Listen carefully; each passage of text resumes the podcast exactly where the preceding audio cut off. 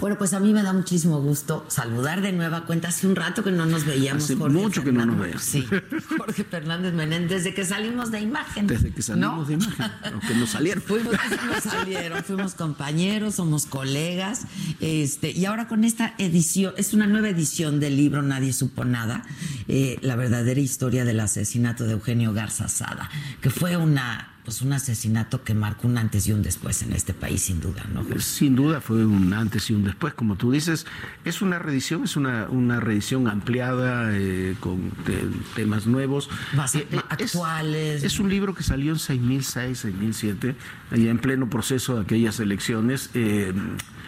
Y y paradójicamente ahora han pasado muchos años y después de lo que ocurrió el año pasado, eh, con todo el debate que hubo en torno a la Liga 23, al, caso Garza Sada, al asalto de Cuartel Madera, eh, surgió la idea de reeditar el libro, ampliarlo, ponerle más cosas, mostrar los documentos en los que basamos el libro, eh, hacerle, tiene, tiene nueva, nueva información porque creo que es un debate, si, si aquel caso de 1973 eh, marcó un antes y un después, yo creo que estamos en un momento de la vida política del país donde hay que definir cuál va a ser el, el después. El, después.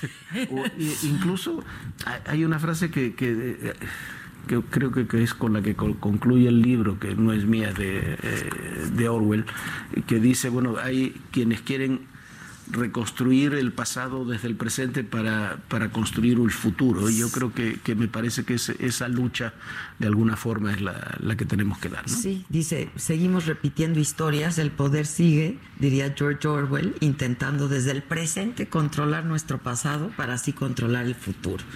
¿No? Es una tarea vana. Sí, pues. en eso estamos. Oye, pero con muchas, muchas preguntas, ¿no? Este, también eh, tú hiciste un trabajo de investigación en aquel momento y que ahora, este, pues compartes con la gente. ¿Cuáles son todos estos documentos que, Mira, tú, eh, consultaste? el, libro es casi un thriller, la verdad. Sí, este, pero sí, sí, sí, lo lees como un thriller. Como un thriller, pero es eh, el libro está basado exclusivamente en documentos oficiales. Cuando se abrió el Archivo General de la República ya en el gobierno de Vicente Fox, eh, fui a visitar esos archivos, este, me invitaron a ver qué, qué caso quería ver. Obviamente el primer eh, folder que pedí es el mío, ¿no? A ver mi archivo, a ver qué decían Pero después, inmediatamente después de eso, vimos, eh, eh, pedí por alguna razón, ni sé muy bien por qué, siempre me había intrigado mucho el caso de Garza Sada, tiene relación con guerrillas, empresarios, Luis Echeverría, siempre se habló mucho de eso, y pedí el caso de Garza Sada, y, y me llegó un, un, expediente muy completo, muy, muy amplio, y el primer documento es un documento eh, eh, de un, jefe de, de, la Federal de Seguridad dirigido al director de la Dirección Federal de Seguridad, en el cual un año y medio antes del secuestro, con un infiltrado que está dentro de, la célula de, de, lo que sería la Liga 23, ¿Conoce? habla, habla quiénes participan, cómo participan, cómo están organizando y hablan de que van a hacer el secuestro o de don Eugenio de su hijo, este, y con todo detalle. Y a lo largo del tiempo posterior, hasta que se produce el secuestro, el, sigue el mismo infiltrado, siguen informando en oficios, no en especulaciones eh, de lo que, lo que va a ocurrir y que finalmente ocurrió. Nunca se intentó detener el secuestro, nunca se detuvo a los integrantes de la célula. Algunos sí fueron detenidos antes, pero por otras razones. Pero tenían conocimiento. Este, pero tenían conocimiento de todo. A ver, la Federal de Seguridad en aquella época tenía dos mandos: el presidente y el secretario de Gobernación. No había otra persona que le tuvieran que rendir cuentas. Eh, y son todos oficios dirigidos al director de la Federal de Seguridad, firmados eh, por distintos funcionarios. Pusimos al final del libro, en esta edición, parte de todos, son muchos documentos, pero los principales documentos porque después que se hace aquella investigación que hizo Carrillo Prieto, eh, por alguna extraña razón estos documentos fueron retirados nuevamente del Archivo General de la Nación y clasificados nuevamente como secretos. Pero bueno, yo tengo la suerte de en aquella época haber, pedido todos esos documentos, tengo copia certificada por el Archivo General de la Nación de todos esos documentos Y, bueno, esa es un poco la historia del libro que se va además eh, alimentando de varias otras historias que son muy, muy interesantes. Muy interesantes. Yo lo leí. Y producto de aquella la verdad, ¿no? Porque es, sí se lee como un thriller. O sea, dices, y, y, yo, yo dije, le voy a preguntar a Jorge, o sea, tú reeditas este libro y, nos das otra vez a conocer esta historia, pero ¿cuánto de esta historia se está reeditando en nuestro país, Jorge? Es, una historia viva. Es una historia viva. Creo que tiene una diferencia lo que ocurrió ahí en el 73 con lo que vivimos ahora. Esta historia es una historia de la Guerra Fría. ¿No? O sea, no, no la podemos separar de que es una historia de, la Guerra Fría.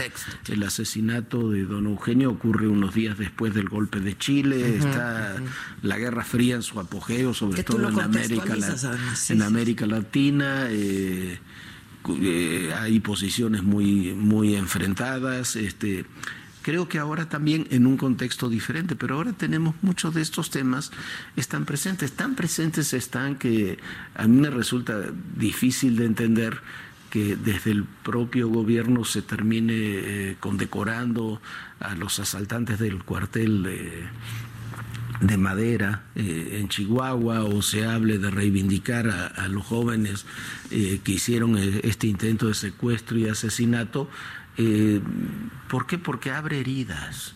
Y son heridas que, que no han terminado de cerrar y las estamos volviendo a abrir en un debate violencia, que No dejó de ser secuestro y no dejó de ser asesinato. fue un asesinato. ¿Y sabes qué? Dicen estos jóvenes. Y heroicos, idealistas. Y, a ver, y, hay que ser consciente, lo que el libro demuestra podrá tener otros defectos, uno está abierto a todos los debates, pero el libro demuestra con documentos algo que se, por eso eh, incluso en su momento, eh, sobre todo en la iniciativa privada Región Montana, fue, tuvo mucho peso y sigue teniendo este tema. Eh, porque por primera vez se comprobó con documentos lo que se había sospechado durante años, que el gobierno de Luis Echeverría tuvo algo que ver, aunque sea por omisión, con el intento de secuestro y finalmente termina con la muerte de don Eugenio Garzazada. Y es un hecho terrible, estamos hablando de uno de los principales empresarios del país, de los más autónomos, eh, creador del TEC de Monterrey, de, y con todo lo que eso implica, que un gobierno eh, haya permitido que se realice o tolerado o manipulado a un grupo para que realice un secuestro de un personaje notable. Yo ¿no? sé, pero yo, a ver, como es thriller y te pregunto, yo no sé si solo eh, tolerado, ¿no? Este eh, o sido cómplice o haberlo provocado, porque había un rollo político ahí, sin duda. Hay, un este, tema, hay un tema muy interesante que está tratado en el libro. Hay varios temas interesantes, pero uno a ver, eh, don Eugenio Garza Sada estaba comprando la cadena García Balseca la ahora conocemos la cadena de los soles, eh, ahora siendo una cadena importante y demás, en aquella época era, era muy importante, eran como 47, 48 periódicos en todo el país, el único contrapeso que tenía muy pequeñito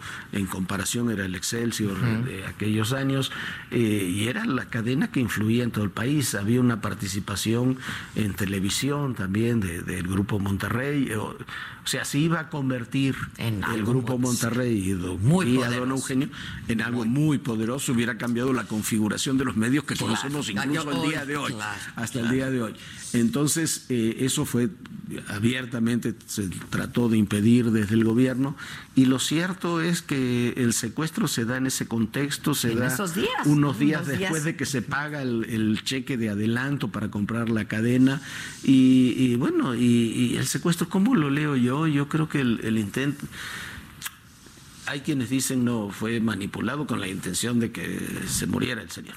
Eh, hay quienes pensamos, yo creo más en eso, yo creo en algo más de, los políticos de esa generación y de algunos que sí viven hasta el día de hoy, de, de la idea de generar un problema para después solucionarlo. Exacto. Entonces, que hay un secuestro, nosotros tenemos toda la información, sabemos dónde están, quiénes son, lo resolvemos y tenemos una base de acuerdo para otro tipo de diálogos. Qué responsabilidad. Pero qué responsabilidad, pero ocurre en política. Sí, y en nuestro país ha ocurrido N cantidad de veces con muchos hechos que no te terminas de explicar por qué sucedieron y cuando le, escarbas un poco terminas con esta lógica, ¿no? Para todo nuestro auditorio aquí del Heraldo, este, yo he de contar que cuando trabajábamos en, en imagen, pues siempre que había un tema de narcotráfico, de carteles, de este tipo de cosas, yo hablaba y decía, Jorge, danos luz, ¿no? si alguien ha estudiado el tema, si alguien conoce el tema, sin duda, Jorge, eres tú. Todo lo que está pasando ahora, García Luna detenido este, en Nueva York, acusado, etcétera, etcétera. ¿Cómo ves todo? ¿Qué, está pasando? ¿no? Este, porque pues García Luna se fue a vivir a Estados Unidos, estaba por obtener, ¿no? Ya su... Ya la tenía, la ciudadanía. Ya tenía la ciudadanía. Ah, mira, ya tenía la ciudadanía. ¿Qué pasó? Mira, yo eh, no, sabemos lo que pasó, no creo que nadie lo sabe, creo que el gobierno mexicano tampoco, tampoco lo sabe. Yo creo que es lo de García Luna en particular, creo que es eh, un conflicto interno entre agencias de Estados, Unidos. FBI, DEA, FBI, DEA eh, es una operación, la detención llevada adelante por el Departamento de Justicia, que encabeza el, señor William Barr, que, viene a cada rato a México. Sí, oye, este, por cierto, o sea, tiene derecho es un visitante asiduo en el país. Este, porque no participaron en esa operación, no participó el FBI, no participó la DEA, no participó la CIA, que son las agencias con las que trabajaba García Luna. García Luna hasta el día de su detención en Dallas este, estuvo trabajando con esa, tenía contratos. De asesor, de asesor y algo más, este y sus socios eran el ex jefe de la unidad antiterrorismo de Estados Unidos, que fue el que hizo la operación de Osama bin Laden, o sea, un, no un personaje menor, un ex jefe de la policía de la policía eh, de Colombia, la policía federal de Colombia. Eh, tenía contratos con la DEA, tenía contratos con la OEA, tenía contratos con la Universidad de Harvard no se entiende, no se entiende qué es lo que ocurrió, no se entiende que por una declaración de un narcotraficante, que además había detenido García Luna, eh, sí, claro. se, se genere toda esta operación. Algo ha ocurrido, no la conoce, me consta que el gobierno mexicano no sabe exactamente qué pasó, no le han dado la información tampoco, más que la información general, no había en México tampoco información sobre el tema. Me parece que son estos ajustes de cuentas internos. Internos, ¿verdad? Porque ahí sí está muy dividido y ahí sí, ¿no? Y que este, juegan, a ver, eh, García Luna fue interlocutor con otras administraciones. Este, ahí sí juegan varios factores. Y juegan rudo. Y juegan rudo. Juegan rudo. Y yo estaría muy preocupado eh, si fuera la administración del presidente López Obrador porque ese tipo de, maniobras se pueden volver eh, muy fácil en contra de, como son versiones, eh, testigos protegidos, eh, acuerdos, algún tipo de acuerdo tendrá que haber en toda esta historia, se puede volver muy fácil como un instrumento de presión contra los gobiernos del pasado, pero también contra el actual. Claro, que además siempre hemos dicho, la figura de testigo protegido, pues de pronto ha sido cuestionada. Es muy, este, cuestionada. Y a ver, me llama a mí la atención también porque en Estados Unidos el testigo protegido tiene que refrendar. En México ha sido un desastre, la figura del desastre. Sí, sí, sí. Pero en Estados Unidos tiene que refrendar con pruebas sus, sus dichos para que se pueda acoger a la, a la figura de testigo de protegido. Entonces, yo no veo, por lo menos en este tema, no veo pruebas claras sobre lo de García Luna. Quizás la fiscalía la tiene y no la nosotros acá la conocemos, pero me parece un episodio muy, pero muy oscuro. Y en general, digo, te leo, te sigo, etcétera, etcétera, todos los días. Este, ¿Cómo ves el entorno político, social? Digo, diario hay un problema, este, si ves las mañaneras, ¿no? Ahorita todo el asunto de salud, este, la caminata por la paz y la justicia, este tipo de cosas. Yo lo veo muy complejo y lo veo, eh, además... Eh, como que a veces eh, los políticos y los funcionarios se encargan de hacer las cosas más complejas de lo que por sí son. Y, la administración López Obrador, yo no dudo de sus buenas intenciones. A ver, ¿quién no quiere tener un sistema de salud? Este, un sistema de salud gratuito, universal y gratuito. Todos, yo no, no, creo que nadie pueda decir que no. Bueno, pero hay que hacerlo bien, ¿no? Este Y si no se puede lograr en un paso, hay que hacerlo en etapas sin destruir necesariamente lo que ya, eh, lo que ya había, corre, corregirlo. Para millones de personas que dependían de eso es, una, es, muy importante. Ocurre un poco lo mismo con el tema de, de seguridad. Este, pues yo soy de los que está de acuerdo con que se haya creado la Guardia Nacional. A mí me parece que es importante que se cree la Guardia Nacional, pero me parece que necesitamos un modelo policial nacional homogéneo que llegue a municipios y estados, porque si no va a ser muy difícil.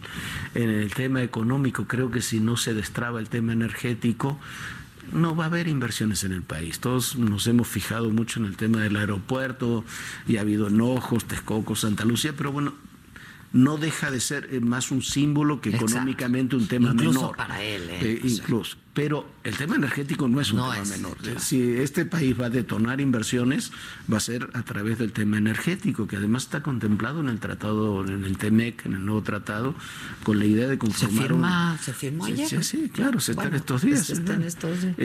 un, un mercado común energético para América del Norte. Si no se revisa la política energética que se está llevando, eso no se va a poder llevar a cabo. Y yo creo, yo soy de los que cree que este no es un gobierno homogéneo, es un presidente que con enorme peso, quizás más de lo que hemos conocido, eh, pero con un gabinete débil y, con un gobierno muy heterogéneo. Y una oposición muy, muy... El oficialismo y la oposición están en el gobierno, ¿no? o sea, veamos lo que está pasando en Morena, digamos, hay posiciones.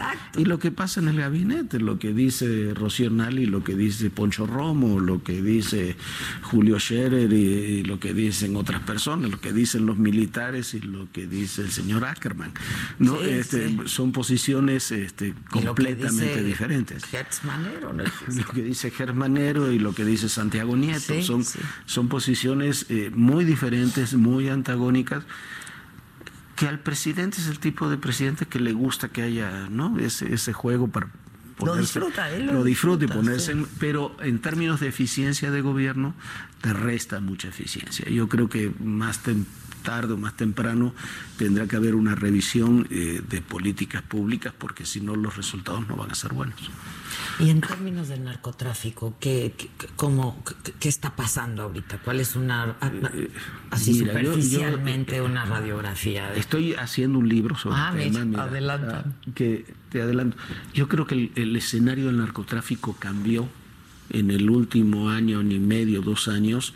Eh, porque cambió el consumo de drogas. Mm. O sea, eh, la cocaína, con todo el peso que tiene la cocaína y la importancia que tiene la cocaína o que tienen las metanfetaminas, ya no son la principal droga. La principal droga ya es el fentanilo, los opiáceos que además ocasionan 70 mil muertos por sobredosis al año en Estados Unidos. Es una droga muy fácil de traer, viene de China, viene de otros países de, Oriente, pero fundamentalmente de China. Es muy fácil de producir, muy barato de producir, no necesitas un laboratorio en la sierra. Pones el laboratorio en tu cocina de tu casa, lo puedes hacer y haces las pastillas. Es las utilidades son enormes. Por, por cada kilo de fentanilo, las utilidades son de 3 a 4 millones de dólares. ¿no? Entonces imagínate lo que es ese mercado. Y yo creo que a partir de ahí se, han reorganizado los cárteles y creo que, el gobierno ha cometido un error. Eh, es un error de, diagnóstico. Pensaron que acabando el combate a las cabezas de los cárteles, concentrándose en las causas profundas y demás, y, en el apoyo a los jóvenes y demás, iba a acabar o se iba a debilitar las bases de sustentación de los cárteles. Pero los hechos, lo que estamos viendo es que no ha sido así, la violencia ha crecido, ha aumentado, porque son organizaciones criminales. Eh, eh, alguien asesoró al gobierno o alguien le, dijo al gobierno que había que hacer un, mecanismo similar al de Colombia con la FARC. ¿no? Pero la FARC, te guste o no, es, hayan estado involucradas en el narcotráfico, no, son un grupo guerrillero. Tienen una agenda política, social y también criminal, pero la base es la agenda política y social. Entonces, sobre esa agenda política y social puedes crear ciertas bases, o por lo menos con un sector. Exacto. ¿no? Eh, eso con el, narcotráfico no se puede. Entonces, creo que le ha faltado a este gobierno y creo que la presión de Estados Unidos va en ese sentido, eh, una presión fuerte sobre los cárteles en muchos otros ámbitos. Eh, hay una idea que es buena, pero es muy difícil de implementar, de combatir sobre todo los recursos económicos de los cárteles para secarlos. Pero yo pongo un ejemplo. O sea, ir tras el dinero. ir tras el dinero y nadie puede estar en desacuerdo de eso. pero Estados Unidos dijo, Trump dijo, el propio Trump dijo que los 12 mil millones de dólares que le iban a quitar al, Chapo Guzmán iban a construir el muro. El dato duro es que no le han decomisado un dólar. Nada. Un dólar y bueno, y tanto eh, eh, Emma Coronel se, está en reality, se está esquiando. este, Acaban de dar de trascender este, estos días la noticia de la hija de Chapo en una gran boda, este, eh, una de sus hijas mayores, sí, con Julián Álvarez, Figueroa, todo bueno, así es la realidad. Tocar el dinero del narco, si, fuera si fuera fácil, lo hubieran hecho todos, ¿no? Digamos. Este, bueno, pues hay que, ya está en todos lados, ¿no? Está en todos está lados. en todos lados.